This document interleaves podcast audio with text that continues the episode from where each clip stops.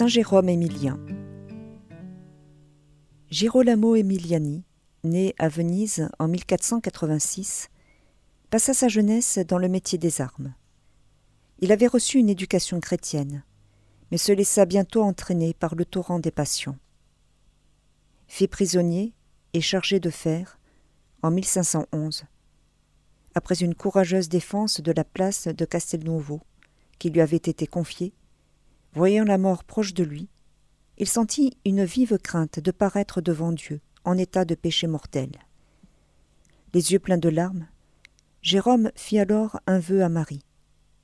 Aussitôt la mère de Dieu lui apparut, l'appela par son nom, lui donna les clés de ses fers et de son cachot, et lui fit traverser sain et sauf les rangs de l'armée ennemie.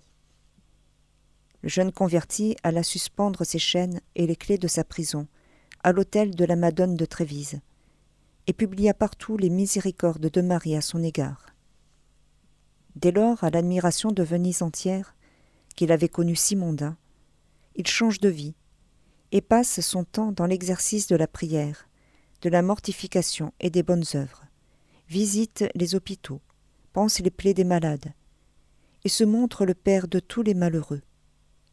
Il fit surtout éclater sa charité durant une famine et une maladie épidémique, il vendit jusqu'à ses meubles, et sa maison devint un hôpital, où personne n'était rebuté.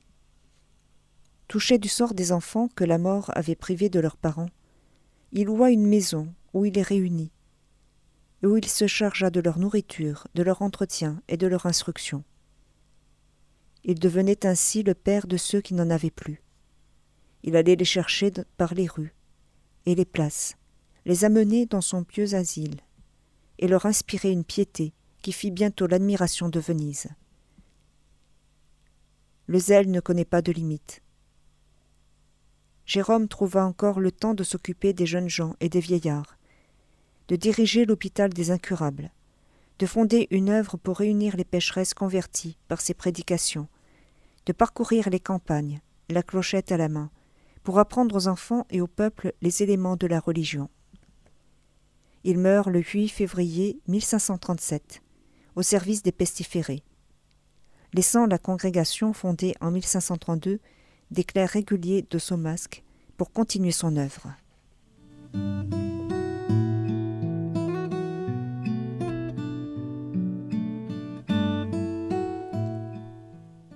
Commémoraison de Sainte Quinte, martyre à Alexandrie. La dernière année de l'empereur Philippe, en 249, les païens la conduisirent vers le temple des idoles et l'obligèrent à adorer. Elle se détourna et manifesta son dégoût. Ils la lièrent alors par les pieds et la traînèrent par toute la ville sur le rude pavé et la mirent en pièces par cet horrible supplice.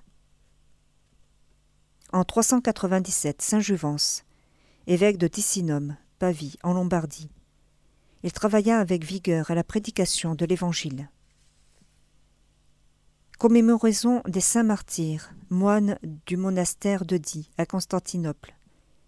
On les trouva porteurs des lettres du pape Saint Félix III contre Acas, et on les mit cruellement à mort pour la défense de la foi catholique vers 485.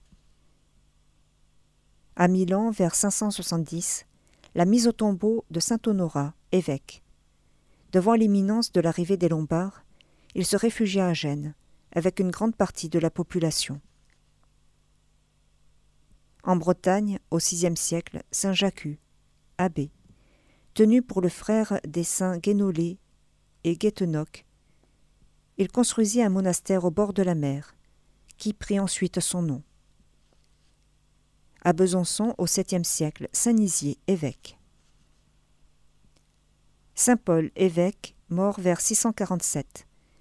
Après un séjour à la cour du roi des Francs, il se fit moine, puis placé à la tête de l'église de Verdun, il promut la dignité du culte divin et la vie régulière des chanoines.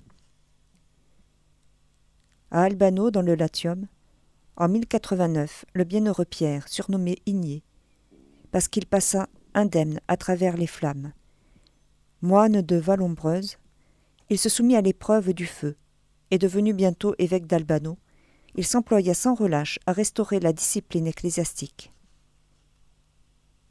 À Muret, dans le Limousin, en 1124, Saint-Étienne, abbé, fondateur de l'ordre de Grandmont, où il confia au clerc la louange divine et la contemplation, et au seul frère laïc le temporel à gérer, non par domination, mais par charité. À Savone, en Ligurie, l'an 1906, la bienheureuse Joséphine Gabrielle Bonino, vierge, qui, à la lumière de la Sainte Famille de Nazareth, fonda une congrégation religieuse pour l'éducation des orphelins et l'assistance des malades pauvres.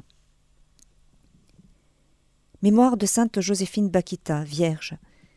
Née au Soudan, dans la région du Darfour, elle fut enlevée toute jeune, vendue plusieurs fois à des marchands d'esclaves africains et subit une servitude cruelle.